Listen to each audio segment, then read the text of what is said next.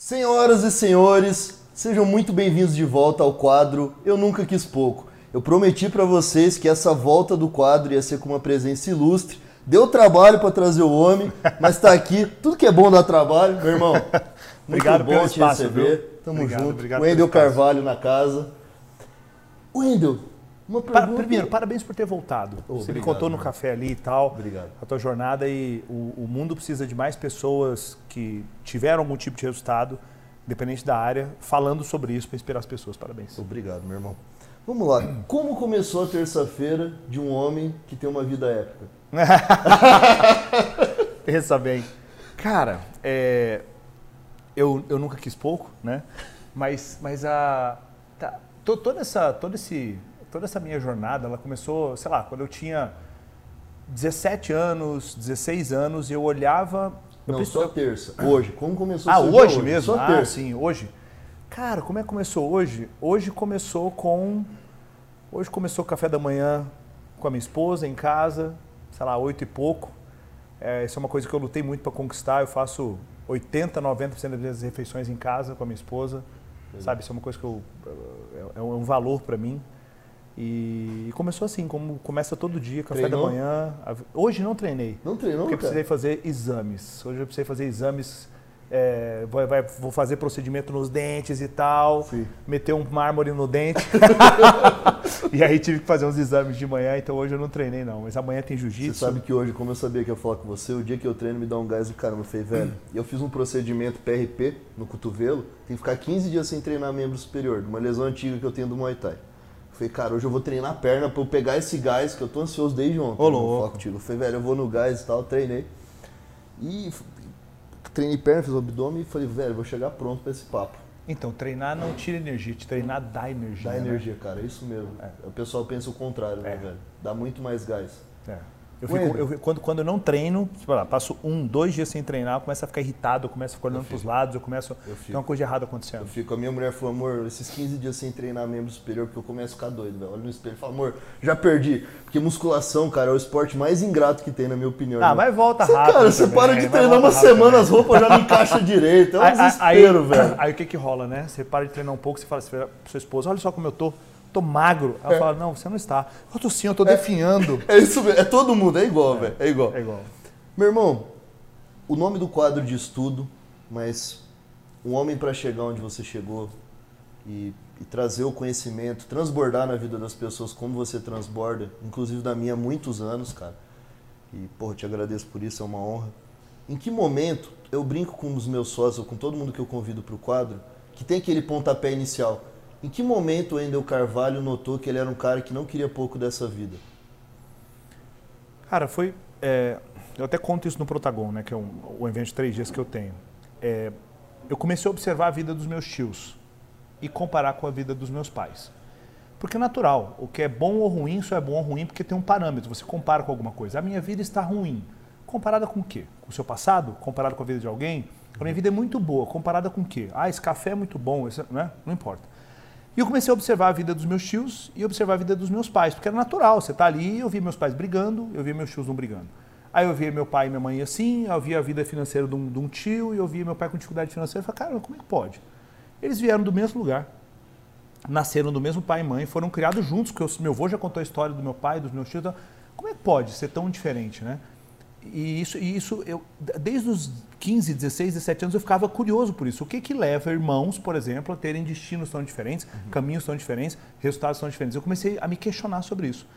Só que eu não estudava nada naquela época, eu só era curioso para descobrir o que que faziam pessoas, quais eram os padrões que faziam pessoas construírem um tipo de vida onde essas pessoas não tinham o sofrimento que outras pessoas tinham.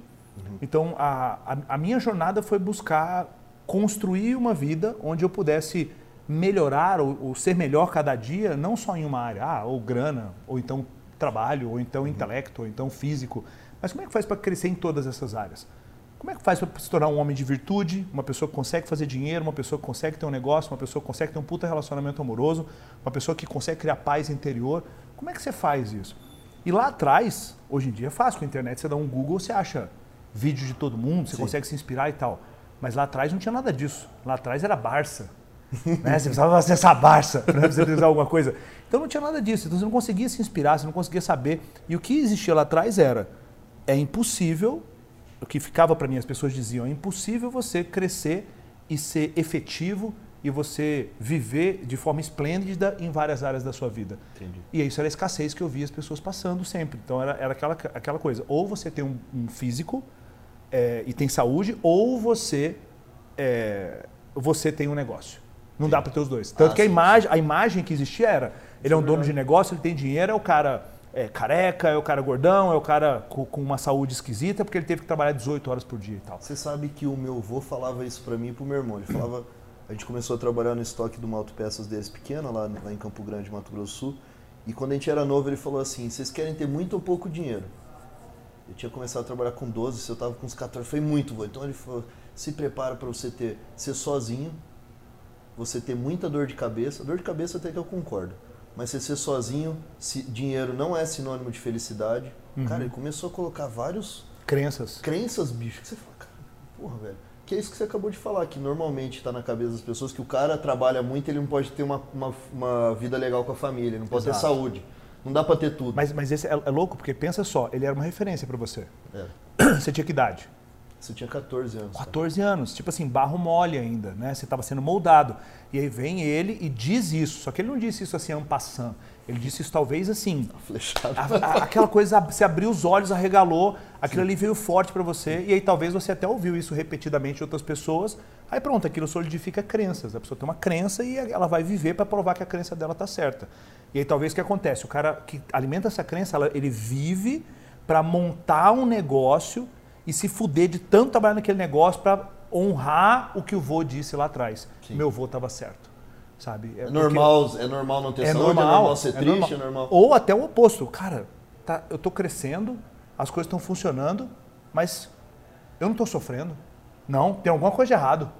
Alguma coisa de errado tem que acontecer. Aí o cara vai lá, pega um bom funcionário, um bom líder, arruma uma treta, manda o cara embora a empresa vira uma desordem e fala, porra, agora eu tô sofrendo. Agora é isso Igual mesmo. Igual meu avô falou. Ufa, agora eu tô vivendo aquilo que era para viver. Cara, você começou a destravar isso com 16. em que momento, Endel, você é de Cuiabá, Mato Grosso? Alto Araguaia, interior do Mato Grosso. O louco, cara. Fronteira ali com Goiás. Cara, não sabia. Aí, em que momento você... Porque é muito louco. Você falou assim, cara, eu não quero ter os meus tios, eu não quero pouco dessa vida. Essa vida eu quero mais em que momento você falou, cara, eu posso viver disso? Vou, vou fazer minha vida com isso. Vou fazer minha vida ajudando outras pessoas a desmistificarem essas crenças, cara. Que isso que, que, que, que onde foi esse estralo, cara? Onde eu vi o seu onde... vídeo sem barba, com uma roupa, meu, magrelo, com a roupa tudo zoada assim, lá com, com a lousinha. Eu falei, cara, que momento que esse cara, esse maluco, falou, velho, vou viver disso, meu. Qual, qual é? tem, tem, tem, alguns pontos, né? o Flávio Augusto fala, tem alguns pontos de inflexão na minha vida, né? Mas é, um deles foi o seguinte: eu percebi que aonde eu estava, é, eu, fiz, eu fiz turismo na Escola Técnica Federal do Mato Grosso, aí fui trabalhar com hotelaria. Aí trabalhei hotelaria e tal. E um belo dia estava um clima ruim na hotelaria, lá no, no, no, hotel que a gente trabalhava, Hotel Eldorado, lá na, na, na, na Isaac Povos, lá em Cuiabá. Eu sei, ué. E aí, uma gestora de RH trouxe uma fita cassete, uma fita VHS, do Daniel Godri, que é um palestrante old school e tal. E ele colocou aquela, colocou aquela fita, foi 30 minutos de vídeo, e quando acabou, todo, eu olhei para a pessoa do lado e falei, cara, me desculpa pelo que eu falei. Poxa vida, eu me sentia melhor, as pessoas se sentiam melhor, o clima da recepção do hotel mudou. Entendi. E nunca mais foi daquele jeito. Eu falei, caralho, a gente viu um vídeo do maluco, a gente viu um vídeo do cara, de 30 minutos, esse cara não tem a menor ideia de quem é a gente, e o clima mudou. E mudou várias vidas. é, exato, eu falei, cara, isso é incrível. Acho que ali foi um momento, eu já tive a oportunidade de falar, de dividir o palco com o Godri, falar isso para ele. Caralho, que legal. É, é, anos depois, foi incrível. Mas lá eu acho que esse, esse, essa, essa, essa, lá eu fui picado. Foi picado, o bichinho picou é, ali. E aí depois, minha jornada, eu fui passando por várias empresas, até que eu trabalhei numa empresa de móveis. Eu vendia móveis eletrodomésticos lá em Cuiabá, numa empresa chamada Citylar né? Foi uma empresa é, relativamente grande lá no Mato Grosso, foi comprada depois pelo, pela Ricardo Eletro, enfim, aí, aí todo o destino da empresa lá. Sim.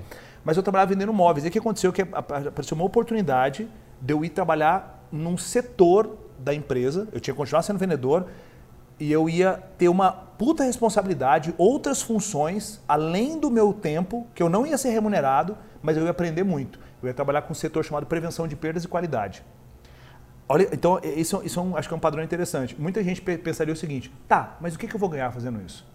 Eu já sabia, eu quero ganhar conhecimento, eu quero aprender coisa nova. Entendi. E o pessoal falava: você é louco, você vai ter que bater suas metas e tudo, você não vai ganhar nada, vai perder três horas do seu dia fazendo isso.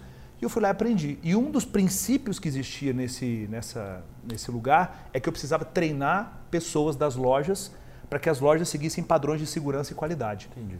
E aí eu comecei a viajar pelo interior do Mato Grosso, Rondônia, enfim, os rincões do Brasil, treinando, treinando a galera a, a, fazer o que tinha que ser feito. E eu percebi o seguinte, que quando eu tinha uma abordagem mais pessoal e não tão técnica, quando eu falava com a pessoa, quando eu usava uma técnica diferente, a loja mudava. Assim como a recepção do hotel mudou. Eu falei, cara, isso é incrível. E eu me encontrei fazendo aquilo. De alguma forma eu tinha algum dom para aquilo, para poder chegar lá, pegar uma coisa difícil, chata, complexa, fazer as pessoas entenderem e colocarem para rodar. Então lá começou esse, esse processo todo, há 17 tempo, anos atrás. 17 anos, você tinha quantos anos, cara? Ai, me ajuda. 23? 42, menos 17. É, 20, 25, 25 anos. anos. por aí, né? 25 anos. Legal. É... Sabe o que é muito legal? Eu, eu, gosto muito que os caras falam, quer ver, você quer que vai pausando? Eu falei, não, irmão, vamos, vamos que o negócio vai no rolando. fluxo. Vai, vai no fluxo. Olha que legal. Dois insights aqui, cara. Que eu gosto muito de falar na internet para os meus amigos, para as equipes das nossas empresas. Todo mundo tem que ser um vendedor, um bom vendedor. Não importa o que você faça. Seja médico, engenheiro, enfim.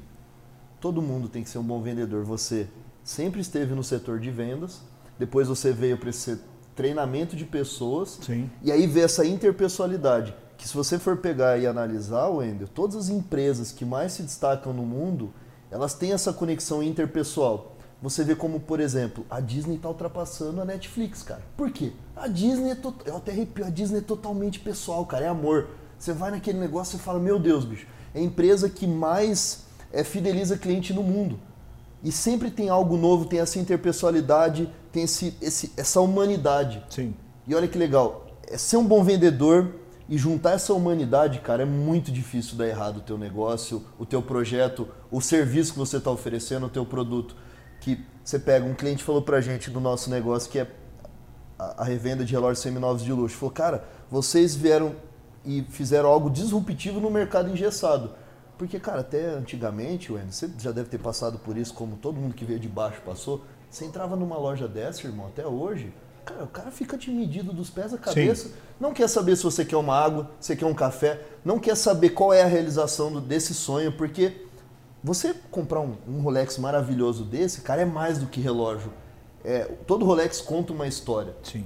Essa peça. Então, esse vendedor não quer saber que marco você está tendo na tua vida, o que, que aconteceu, por que você quer comprar aquele item, que não é pastel, é algo muito de valor agregado muito alto. Então, é um, é um objeto de sonho, né? Como é você falou assim, sonho, assim, para muitas pessoas, sei lá, a primeira Mercedes, a primeiro, primeira Porsche, o primeiro Rolex, é, é, é, símbolo de conquista de alguma coisa. De uma jornada, cara. De uma jornada. E, e, não o quanto de dinheiro você fez, porque isso é menor das coisas. Muito menor. É quem você se tornou para ser merecedor, merecedor daquilo. Isso. Quando as pessoas falam assim, ah, mas a pessoa vê eu falando sobre dinheiro, prosperidade, eu bato muito duro nisso, porque isso é tabu no Brasil. Ah, para você tudo é dinheiro. Não é, é a última coisa, porque é quem você precisa se tornar. Quando você vê um cara, por exemplo, que ele faz 3, 4 mil reais por mês. E esse cara, ele, o desejo dele é fazer 30 mil reais por mês, é impossível esse cara sair de 3 para 30 sendo a mesma pessoa. Não, não dá. Ele vai ter que se transformar numa outra pessoa. Não numa outra pessoa pior? É óbvio que não, não, melhor. Ele vai ter que saber negociar, liderar, vai ter que ter inteligência emocional, resiliência, paciência, consistência. Ele se torna um ser humano melhor.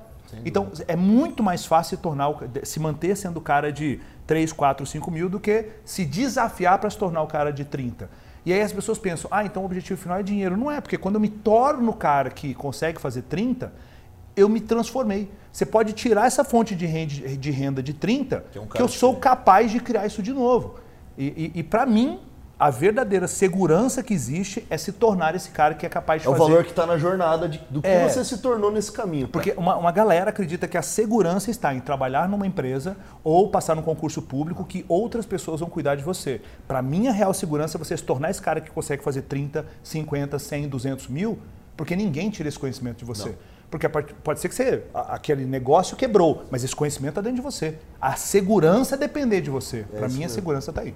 E a pandemia veio para mostrar para a gente Nossa. que não existe estabilidade, né, meu irmão? Não existe estabilidade. Tanto que Bom, você pega um serviço público. Quem... Eu tinha essa ideia, cara, antigamente. Eu cheguei a fazer Não, direito. a, pan- a pandemia, o negócio de relógio de vocês explodiu, né? Explodiu, explodiu. Ô, Explodiu. delícia. Ô, delícia. Ô, delícia. Cara, você pega. Eu tinha esse sonho na época da faculdade de Direito de, de fazer um concurso público. Falar, cara, eu lembro nos cursinhos de concurso, eu tinha engravidado minha ex-mulher ferrado de grana, cara. Eu falei, cara, eu preciso, o dia que eu ganhar 10 mil por mês, 20 mil por mês. Mas aí você pega, cara, a gente que é de mercado hoje, que entende o valor do dinheiro, esse cara que está engessado num concurso público e tal, nada contra, respeito, atendo um monte de gente bacana, só que porque eu queria para minha vida não fazia sentido, que eu falei, cara, o valor, o dinheiro vai perdendo valor com o tempo. E aí, o, o tempo que ele perde, que ele perde valor não é ao mesmo tempo que tem aumento salarial dessa galera que acha que está estável, cara. Exato. Exato. Então não tem estabilidade em setor nenhum, cara. Em setor nenhum. Então, é, e, e assim, é, eu acho que tudo, tudo é motivado por, por duas forças, né? É, belo estado emocional e sofrimento. Qualquer decisão que é tomada por sofrimento é uma, é uma decisão ruim. E a decisão tomada por um belo estado emocional é maravilhosa. Então vamos analisar ir para o concurso. Qual é o teu motivador? Cara, é meu sonho ser policial rodoviário federal. Do caralho. É meu sonho ser juiz. Mas a maior parte das pessoas que vão passar, e eu treinei muita gente, treinei mais de 250 mil pessoas no Brasil todo, a maior parte que buscam isso, buscam por quê? Eu tô com medo. Eu tô com medo de, da instabilidade, eu tô com medo. Então, assim, a decisão, na maior parte das vezes, é baseada em sofrimento e não num belo estado emocional. Entendi. Se, e aí, se é um belo estado emocional, você vai entender o bônus e ônus. Eu vou entender o seguinte, cara, tem limitação financeira, mas eu compenso com a minha paixão. Eu amo isso, Eu cara. amo isso, isso me supre e tá tudo bem. Eu nunca vou ter uma 911 e eu não quero, porque o que me supre é uma outra coisa. Já tô e tá, completo, e tá cara. tudo certo. Mas na maior parte das pessoas que a gente vê, na maior parte das vezes, o que, que é? Sofrimento. Aí essa pessoa entra e aí daqui a pouco os 10 mil não, não são suficientes, os 7 mil é muito pouco, porque ela não consegue suprir um outro lugar. E aí o dinheiro, é, o- aquele pouco dinheiro que ela está fazendo, que ela acredita que é pouco, não basta agora. Fica mais vazio ainda. É, né, então a pergunta final é, né? Você está tomando a decisão de ir para algum lugar baseado em sofrimento ou belo estado emocional? O jogo tá aí. Que tesão. Cara, você fala muito de vida épica, né? Eu te acompanho, meu. Eu, eu, eu brinco, eu acordo de manhã, tomo minha água com limão, minha glutamina de ir pra academia em jejum, aí abro o Instagram, assisto seus stories, aí vambora. Você fala muito de vida épica. Pra você, em conjunto com esse nunca querer pouco da Sim. vida, querer mais, o que é uma vida épica pro Wendel? Vamos, vamos entender de onde veio isso aí, né? Então, é, o que, que é épico? É algo digno de um herói, de uma heroína. Então não é algo que vai ser te dado, você vai ter que conquistar. Algo que vale a pena precisa ser conquistado de fato. Como tudo que você teve na sua vida, tudo que você construiu, tudo que vocês construíram aqui, né? Então essa jornada significa o quê? Significa você olhar para a sua vida e entender o seguinte: existem cinco áreas que são muito importantes. Ah, Wendel, eu já ouvi falar que existem 12 áreas. Meu amigo, você não dá conta de cuidar de cinco, esquece as outras. Vamos cuidar só. Vem comigo nesse rolê, são só cinco, tá? É, olhar para o seu trabalho e carreira. Porque é aqui que você vai viver o teu propósito de vida. É o teu talento, o teu dom que você pode entregar para o mundo. Trabalho e carreira é uma das áreas. A outra área é prosperidade financeira, que é gerada pelo seu trabalho. Prosperidade financeira, buscar criar patrimônio, isso é importante, né? A outra parte é relacionamento amoroso. E aqui eu estou falando intimamente com a relação que você tem com a sua esposa e seus filhos, mas principalmente com o teu marido, com a tua esposa, porque essa é a relação que vai ser duradoura. Os seus filhos eles vão embora de casa e tomara que vão. Isso é uma desgraça, o filho lá com 40 anos morando com você, né? Então, relacionamento amoroso é outra área importante. Saúde e energia, extremamente importante. E a parte de espiritualidade. Conseguir construir paz dentro de você. Conseguir ser uma pessoa que está em sintonia com o que acontece ao teu redor. São cinco áreas extremamente importantes. E quando você consegue, entenda. Muitas pessoas associam o seguinte: ah, o Endo é milionário. O Endo tem esses carros. O Endo viaja para Maldivas. O Endo não sei o que, não sei o que. Isso é a minha vida épica. Então a pergunta é o que, que funciona para você. E aí você tem que ter coragem de definir. Para mim funciona o seguinte: o que eu mais valorizo é ter uma chacrinha, duas galinhazinhas. Tô feliz. É é exatamente isso. Então, só que é você se aprimorar. Porque, entenda, a nossa jornada aqui, eu acredito que é para chegar no, no nosso crepúsculo da vida, no final da vida, e falar o seguinte, cara, eu me lapidei, eu me tornei um ser humano melhor.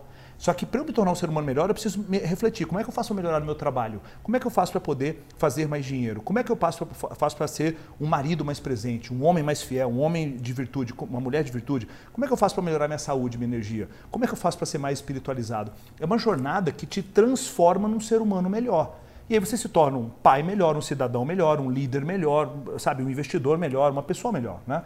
E, e, só que as pessoas elas não estão olhando para isso. Então, construir uma vida baseado nisso. Muita gente falou ainda, não sei qual é o meu propósito de vida.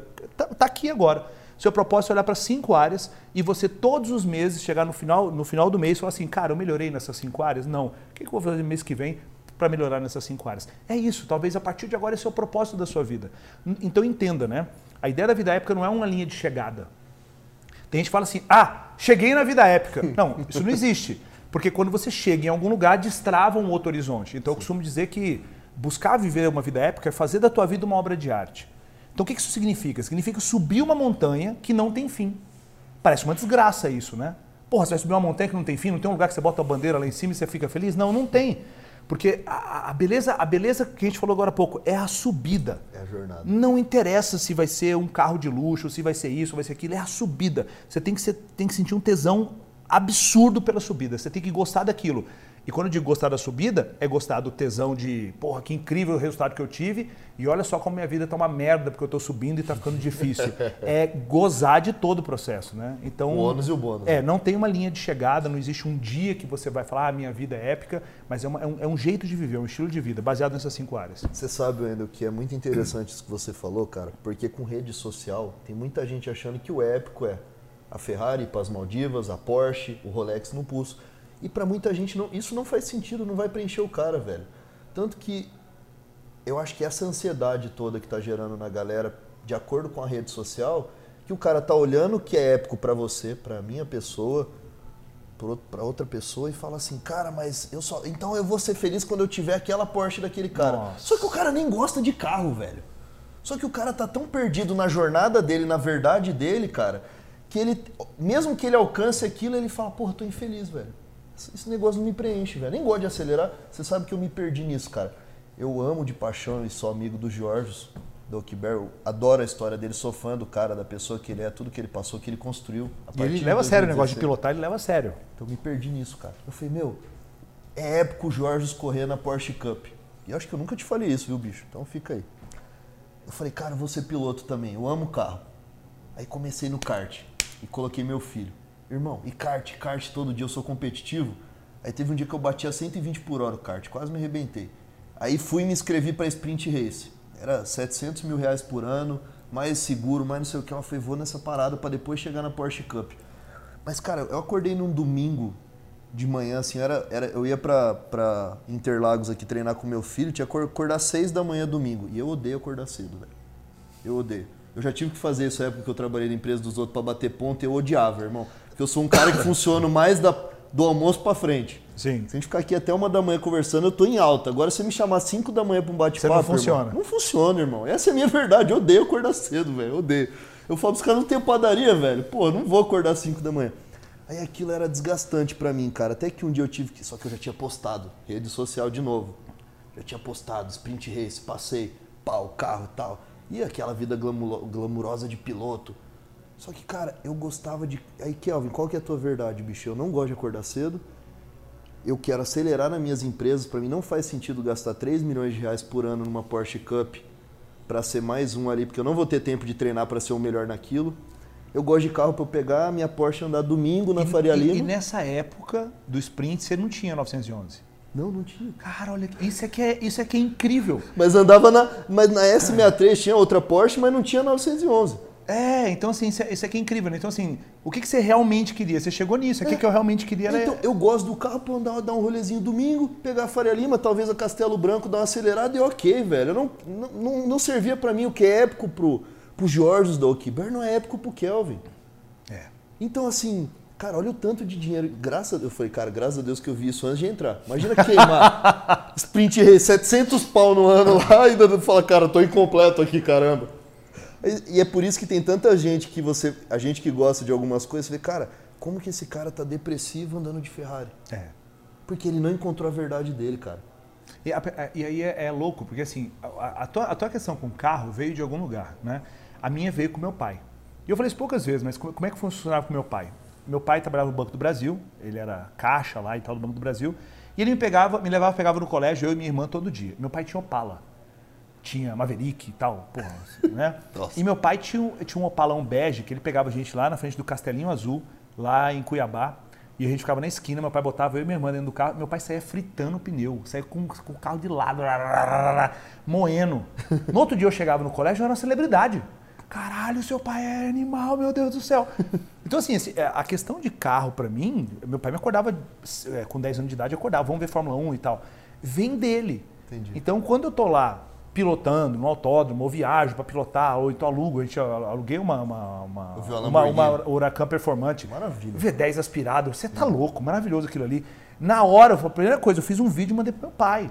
Então, uma relação. Aí não, a pessoa se ilude falando, ah, o dia que eu tiver um carro esportivo, ou o dia que eu for para Maldivas, ou o dia que essa pessoa se perde. Ou, pior, coloca o objetivo da vida. Meu objetivo de vida é chegar nesse lugar. E você não pode definir um objetivo não. de vida como chegar em algum lugar. Não pode não. existir isso. O objetivo de vida tem que ser melhorar nas áreas, porque aí você melhora até quando? É infinito. É subir um lugar que, porque que você vê, cara, é muito, nunca chega. é muito triste você ver alguém que trabalha a vida inteira pensando na aposentadoria, na minha opinião, velho.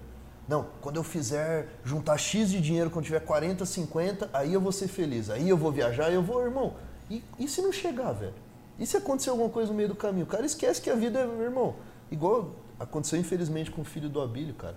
Pô, o cara é. lá, 58 anos, cara, triatleta, do nada ataque fulminante, bum, foi. E se ele foi, fosse um cara que esperasse, cara? A gente não sabe. Pra viver. Pra viver, cara. Pra nadar, pra tudo. Então, assim, é, é muito triste isso, cara. Quem vive juntando pra daí, que eu também, é aquilo que você fala, eu achei muito incrível o vídeo que você fez, cara Cara, não adianta você juntar 300 reais por mês e investir na bolsa, você não vai ser rico nunca, esquece. Nunca, nunca. E tem uma galera contando Tem uma galera fazendo isso, velho. É. Galera, não, vai, bota 500 reais. Faz uma conta, faz uma conta. Bota, aplicativo juros, juros comprados. Desliguei meu celular aqui, mas a gente fazer uma conta, vai te dar, não sabe, vai... bosta nenhuma, não vai mudar nada a sua vida. Pega 300, 500 reais que você pode investir e investe em educação. E essa educação vai fazer você sair, deixar de ser o cara de 3 mil para se tornar o cara de 20 se tornar o cara de 30, se tornar o cara de 50 mil. Aí, se você pegar 5, 10 pau por mês e inver... aí, aí vai é começar a fazer muda. sentido. Exato, mas não faz sentido, não faz sentido nenhum para todo mundo. Não faz sentido nenhum. Você, você tem que pegar pelo menos 10% do que você ganha e investir em educação.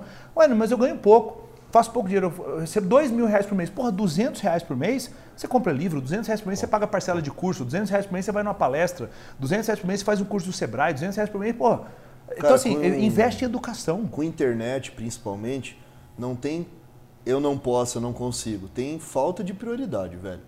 Hoje o cara não fala inglês porque não é prioridade, o cara não melhora o curso, saber o conhecimento em finanças porque não é prioridade.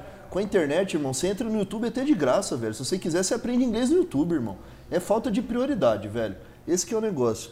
Wendel, tem algo que eu falo muito, principalmente com meu sócio Diego, que é meu irmão de mãe diferente a gente conversa muito, eu, ele, o Eric, que é meu irmão de sangue, sobre relacionamento. Uhum.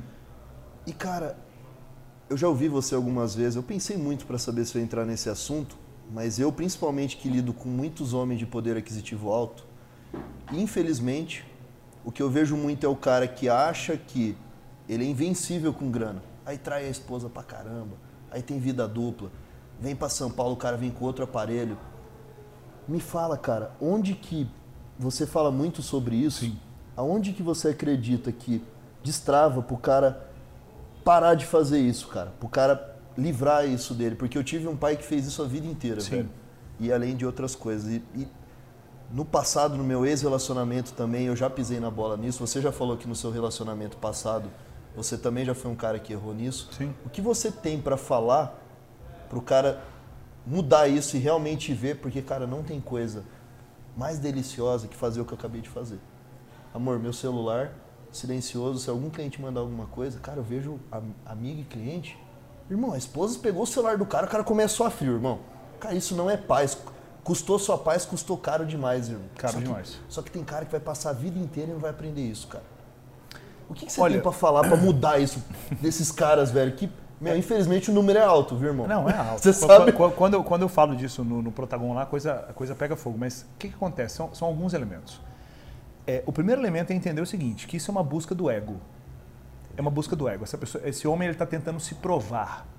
Ele precisa se provar, ele precisa provar que ele consegue algo, ele precisa provar que ele consegue dominar algo, que ele tem controle sobre algo. Então, é um jogo do ego. E o homem ele é muito levado por isso. Ah, o homem, ah, você deve ver isso. O cara chega, um tem um relógio melhor que o outro, um tem um carro melhor que o outro, Um fala que faz tanto dinheiro, o outro fala que faz mais dinheiro. É uma busca do ego. Então isso reflete uma insegurança profunda nesse cara. Primeiro ponto é esse, uma insegurança profunda. Então cure isso dentro de você. Para de agir como um menino. Irmão, se você não está pronto para estar num relacionamento, se você não está pronto para casar, é simples. Separa e vai sair com todas as mulheres que você conseguir. Tá solteiro, e tá tá tudo, tudo bem. certo. Exato. Só que qual é o grande problema? Esse, o cara quando faz essas bobagens, fode a nossa vida. Porque a gente tem esposa, a gente tem a namorada, a gente está fazendo a coisa certa e fala, não, os homens não prestam. Isso não é verdade. Existem pessoas que não estão prontas para um tipo de relacionamento.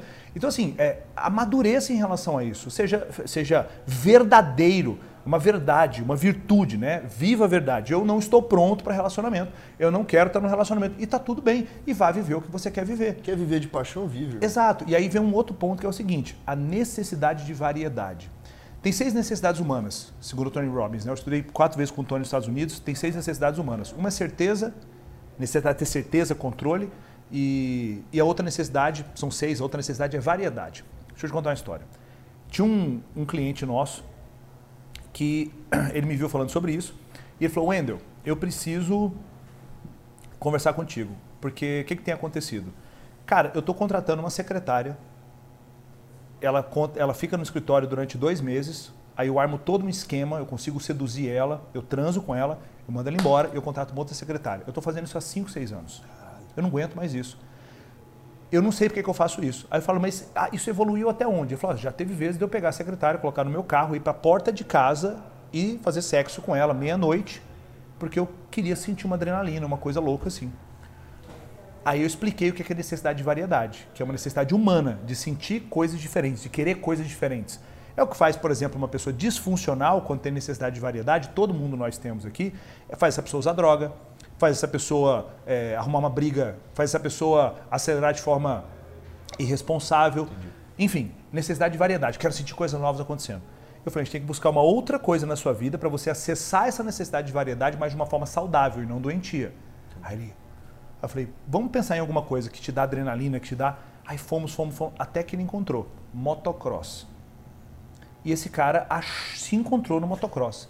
Ele comprou uma moto, aí comprou equipamento e tudo, saía para fazer trilha todo final de semana, levava a esposa, que ficava lá no acampamento da trilha, ele fazia a trilha, ele voltava louco, preenchido da necessidade dele. Entendi. Ele ficou. Então, assim, é, como é que eu faço? Eu tenho necessidade de variedade, mas como é que eu supro isso? Eu supro com viagens curtas com a minha esposa. Eu também. Ela, ela dá 10 dias, a gente dá 10 dias em casa e fala, o que a gente vai fazer? Vamos para onde? Vamos pegar o carro, dar uma viagenzinha para um hotelzinho aqui, vamos fazer alguma coisa. Então a gente alimenta a nossa necessidade de variedade. Quando a pessoa não tem nem ideia que isso se manifesta, ela vai para a sombra. Então, aí o que foi muito engraçado é que esse cara ele foi resolveu a vida dele com isso, né? E se conectou profundamente com a esposa. E aí a esposa, depois de um tempo, começou a encher o saco dele por causa do motocross. Aí eu falei, ô, se ela soubesse da onde, do- da onde nós tiramos. Salvamentos que a gente E aí, enfim, deu, mas no final é, isso foi resolvido e eles. eles E é uma besteira ou você acha que o homem tem mais essa necessidade com a mulher ou isso é uma besteira, velho? Não, são nesse- é, isso é alimentado de forma diferente. Tá, eu, tô, eu tô falando da necessidade de trair ou da necessidade de variedade? Variedade com relação à traição mesmo, cara. Ah, Não, porque o que acontece? A, a mulher tem uma necessidade maior de segurança do que do homem. E, e depois dos 30 anos, sabe, a gente tem tudo, tem, você tem lastro de pesquisa realmente, né? Legal. Inclusive a mulher ela é levemente mais infiel do que o homem na idade entre 20 e 30 anos. A pesquisa mostra que ela é 2%, é um empate Sim, técnico, sim, mas sim. a mulher é levemente mais infiel nessa idade mais jovem, né? Entendi. Porque é a idade onde ela está escolhendo o melhor parceiro. Então ela está o tempo todo olhando que- qual é o parceiro mais forte, que pode me dar mais segurança, que pode, enfim, né? Legal. Daria um podcast inteiro falar sobre questões antropológicas de Cara, relacionamento que aqui. papo incrível, mano. A- mas, é, mas a mulher ela tem necessidade de variedade que ela, que ela busca suprir de outras formas. Então, a mulher, por exemplo, ela supre necessidade de variedade mais comendo, mais comprando. É, são outras formas de, de, de atender essa necessidade de variedade. Mas que também, se não for tratado, fica patológico. Aí vimos o que vemos o quê? Mais de 53% das mulheres em, em estado de sobrepeso, caminhando para obesidade, caso de câncer aumentando, diabetes aumentando. Por quê? Porque a pessoa não consegue entender por que que ela tem essa necessidade. Que não é ruim ter necessidade de variedade. É só ruim você não saber controlar isso, não saber é, é, apontar isso para alguma coisa saudável. Né? Entendi, cara. Wendel, é, eu quero te fazer uma, uma pergunta para daqui a pouco a gente ir pro final. Qual que é o maior medo do Wendel e qual que hoje é o seu maior Maior desafio, cara. Juntamente com o sonho, né? Que para mim, na minha opinião, o desafio está sempre muito Sim. misturado a sonho. Acho que o, o maior desafio que eu tenho hoje é, é, é criar, uma, um, é criar uma, uma empresa que a gente consiga fazer essa mensagem que a gente tem dentro da empresa chegar para milhões de pessoas. Esse é o maior desafio que a gente tem hoje. Né? Porque durante muito tempo eu fiz uma coisa muito pequena, né? atendendo poucas pessoas e tudo. Então, é, hoje em dia a gente conversa com mais de 6 milhões de pessoas no Instagram. É, a empresa esse ano vai faturar mais de 100 milhões de reais com uma margem de lucro incrível, né? Porque o é, Serviço. educa- é, serviço, educação, educação online e tal. Legal. Então, assim, só que a gente quer levar isso para mais pessoas. Então, a gente está começando uma operação na América Latina, a gente vai começar a falar com o mercado Latam, que é um mercado de 660 milhões de pessoas, são três Brasis. Incrível. Então, a gente quer levar isso para mais pessoas. Então, o desafio nosso hoje é isso, é, faz, é fazer esse, isso- essa mensagem chegar para mais pessoas. Porque não é dinheiro mais há muito tempo. É tipo assim, porra, o que a gente tem investido, o que a gente tem, Sim. sabe? E a gente é muito pé no chão. O pessoal fala assim, pô, Wendel, por que você não tem todos esses carros que você gostaria? Por que você não tem? Eu falo, cara, eu uso o pé no chão, cara. Vou ter, sei lá, 15 milhões de reais de carro na garagem, entendeu? É, não, não. eu- Mudou viajada, alugo, gozo ali, Alugo, já é, era, pá, velho. pô, a Lamborghini foi 12 mil reais a diária e foi, pô, uma experiência espetacular. Então, assim, a gente, é eu eu e a Karina, a gente é muito pé no chão, então o nosso grande desafio hoje é levar essa mensagem para mais pessoas, entendeu? É, eu gosto, eu gosto de, de ter histórias, sabe assim, de, de, sabe, colecionar histórias. Tipo, o cara veio, entrou para um programa e ele deixou de ser um homem é, de, de vazio de virtudes se transformou em um homem de virtudes.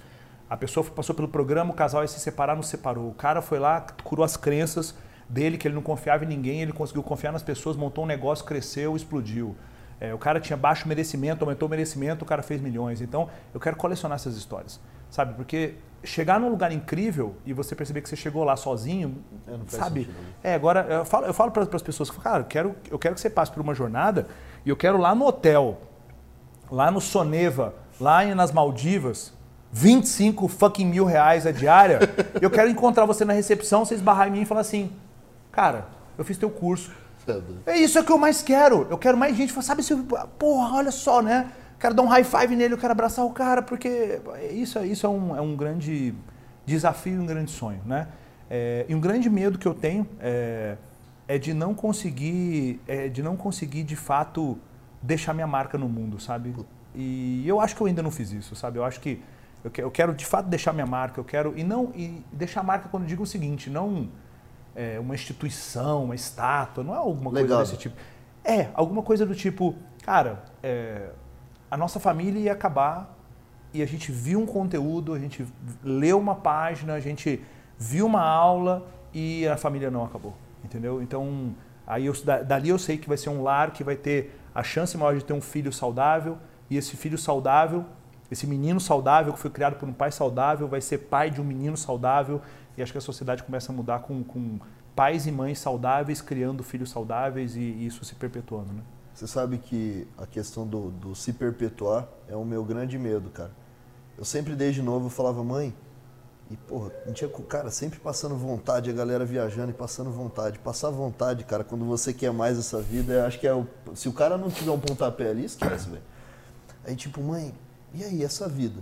Que eu sempre fui muito ligado à minha mãe. E aí, mãe, eu, eu tenho medo, cara, de.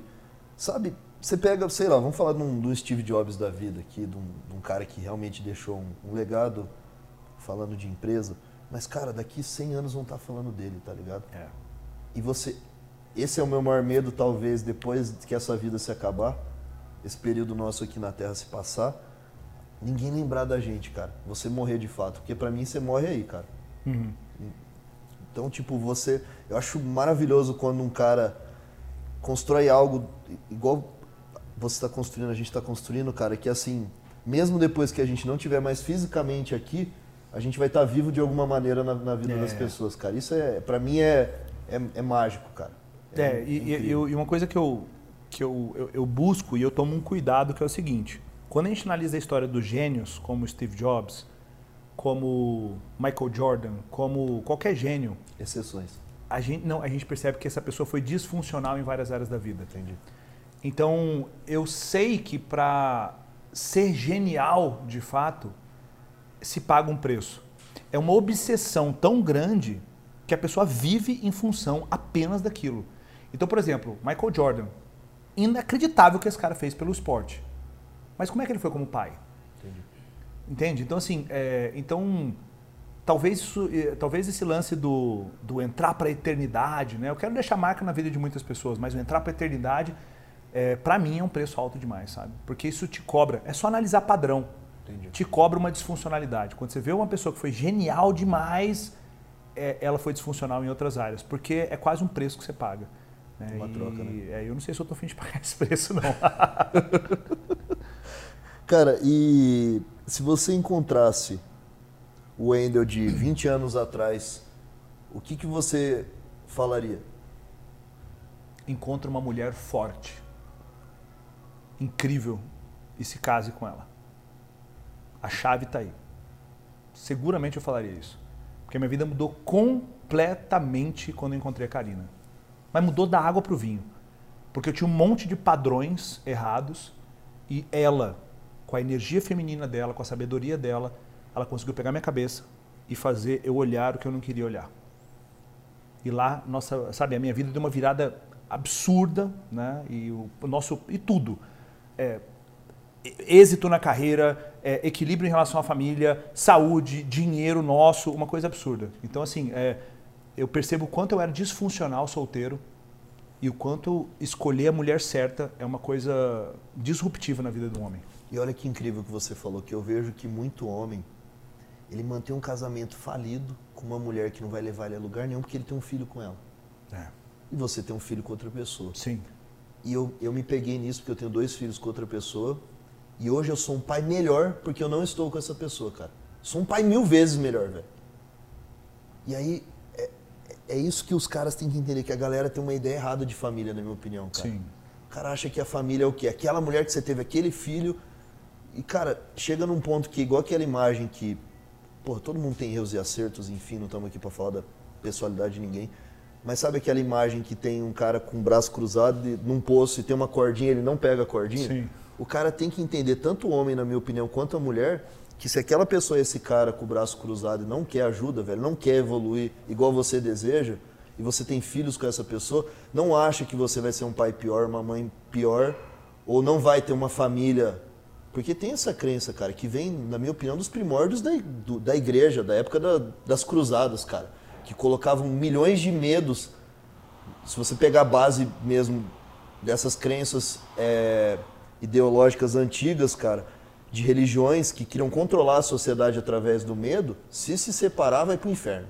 Se, se a família desestruturou, o filho não vai prestar. E quantos filhos a gente vê, que é muito pior, cara, de casamentos que são arrastados, né? falidos, né? arrastados, que criam é, filhos. E, a, eu, e, na, e, na, minha percepção, eu trabalho demais com casais. A maior parte dos relacionamentos seriam salvos ou reestruturados se os casais parassem, se eles parassem e eles conversassem as pessoas estão cada vez mais perdendo a capacidade de conversar. As pessoas não têm mais resiliência para uma conversa dura. Eu preciso conversar, a gente melhorar nosso relacionamento. Ah, não quero falar disso, não quero falar disso. E aí as pessoas elas vão se fechando, elas vão falando menos e vão acumulando rancor. Aí você não fala, você para de admirar. E aí é um, um espiral descendente. Então a, a, a incapacidade de parar para poder falar sobre o que não está bom no relacionamento tem acabado. Porque aí o que acontece? Eu não falo, eu vou incubando aquilo dentro de mim e um belo dia eu tô mal porque eu me arrumei, você não me elogiou, eu me arrumei, você não percebeu e um belo dia eu posto uma foto no Instagram, alguém manda um comentário, nossa, como você tá linda. Você acha? Nossa, e aí começa uma conversa. Então assim, a, a ausência de diálogo é uma coisa que está matando o relacionamento. Esse é um ponto. E acho que o segundo ponto é, cara, faça o que você fez no começo do relacionamento e ele nunca acabará. Que que você, como, é que, como é que as pessoas agem no começo do relacionamento? E se a gente voltasse a agir assim? A gente vê o quê? No começo do relacionamento, o casal quer ficar sozinho. Aí passa 5, 6, 7 anos, o casal não consegue ir pro cinema sozinho. É, a pessoa fala, vamos no cinema? Aí, aí eles falam, mas quem vai com a gente? Não, só nós dois. Aí a pessoa fala, mas por quê? Por que só nós dois? Aconteceu alguma coisa? Não, é porque é assim que deveria ser. Então, assim, é, o, o, casal para de fazer o que fazia lá atrás e eles deixam de se conectar como se conectavam lá atrás. E são coisas absurdamente simples que, que precisa de zero reais para poder fazer isso. É só um pouco mais de atenção, de um olhar sobre isso, né? E acho que o terceiro ponto que pode ficar para todo mundo aqui. Olha para o teu esposo, olha para o teu marido e diga o seguinte: as suas necessidades são as minhas necessidades. Quando, quando existe o casamento, né, uma só carne, isso é dito né, em muitas cerimônias. O que, que significa uma só carne? Significa que se eu espetar um garfo em você, vai doer. E se nós somos a mesma carne, vai doer em mim também. Então isso quer dizer o quê? É uma necessidade sua? Tá te incomodando? Isso te fere? É, isso me fere também. Então a partir de agora, a gente vai mudar isso. Me, te incomoda esse comportamento? Te incomoda que eu beba? Então, vamos fazer o seguinte: eu vou beber bem menos. Eu vou beber somente sábado e domingo e vou beber desse tanto, fechado, porque dói em você, dói em mim também. Então, é, é, é, olhar para o olhar outro e dizer qual é a sua necessidade. É essa? Essa é a minha necessidade também. O relacionamento vai para um lugar incrível. Cara, incrível. Bom, estamos indo para o final e eu acho que o principal desse bate-papo é o conceito de vida épica, que o Endo fala muito. Meu, você que está escutando a gente aí no teu carro, no celular, no treino, ou está assistindo no YouTube, para de achar que o que é épico para um vai ser épico para você. Porque eu acho que não tem motivo maior de ansiedade sem sentido, de tristeza que está tendo com, com a era digital. Sim. Da galera olhando pro, pro, pro jardim do outro e achando que aquela flor vai fazer sentido no jardim dele, é. cara. Porque não tem coisa mais bacana, cara. A gente não vamos falar só de, de questão financeira, mas que você pegar alguém, não sei, cara, um vendedor de cachorro quente que tá rindo, que tá feliz, o cara é completo vendendo aquele cachorro quente, cara. Ele chega em casa, ele tá feliz e não é grana. Sim. A jornada tá fazendo sentido para ele. Para de achar que o épico e o, e o, o que é pro outro é para você, porque acho que pô, você já deve ter se perdido nisso, eu já me perdi. Uhum. E às vezes custa muito mais do que dinheiro, né, cara? Custa Sim. nossa paz, você não dorme, você não entende o que está acontecendo, que você está triste, não entende o motivo. Então, entenda que o eu nunca quis pouco, o épico, é buscar a tua verdade, para trilhar uma jornada que faça sentido para você. E não pro fulano, pro Beltrano. Pô, você não gosta de carro, velho? Você não vai ser feliz tendo uma McLaren. Talvez seu negócio é ter um sítiozinho no interior de São Paulo. Aí você vai ter. A sua vida épica é morar no sítio. Pô. É, e vai, e vai de cada um ter a coragem, Karina falou muito isso, né? A coragem de, de dizer o que realmente quer. As pessoas não têm coragem de manifestar o que, que você quer de fato. A partir do momento que você fala, é isso que eu quero, a, a coisa toda se começa a se reconfigurar. Mas a pessoa tem que ter essa coragem. Pô, e para de terceirizar a culpa, bicho. Que eu acho que, igual você falou dos fins de relacionamento, tá um terceirizando, terceirizando a culpa pro outro, velho. Ele não olha pro espelho e fala, velho, você é um bosta, você faz isso, você faz aquilo. é sério, bicho, porra. Até pra encontrar a própria verdade, velho. Sim. Dane-se o que os outros vão pensar, porque para mim, cara, eu sou um cara que sou competitivo pra caramba. Aí eu falei, puta, velho, agora eu tava lá toda semana, kart, sprint race, se Deus quiser Porsche Cup, e agora do nada eu vou parar. Ah, o Kelvin de certo tá duro. Parou porque não tem dinheiro para correr. Te juro, eu pensei nessa merda. Mas você não desistiu. É tipo. É, esse é diferente, né? Eu não é, desisti. Não. Eu escolhi uma outra coisa. É, não fazia sentido para mim, cara. E pronto. Pronto, tá tudo certo. Ah, pensou que eu tô duro? não preciso provar nada pra você, velho. Tá tudo certo. Meu irmão. Obrigado, viu? Obrigado pelo papo. Eu já te adorava, agora muito mais. Você que é cliente, agora amigo. Pô, morando em São Paulo, eu quero que essa conexão se aumente ainda Amém. mais, meu irmão. Amém. Vamos trocar cada vez mais figurinha. Quero agradecer a atenção de todos que usaram esse tempo para nos escutar, né, cara, nos assistir. É uma satisfação te, te receber na casa. Obrigado demais. Tamo junto. Obrigado, meu irmão. Ó, e se alguém não me acompanha no Instagram, já sim, o cara é um O Wendel Carvalho vai lá e bastante conteúdo tudo. lá, tá bom? Irmão, tamo junto. Viu? Obrigado. Viu? Gente, esse foi mais Eu Nunca Quis Pouco. Aguardem que agora vai vir só, só convidado porrada. Tamo junto. Valeu.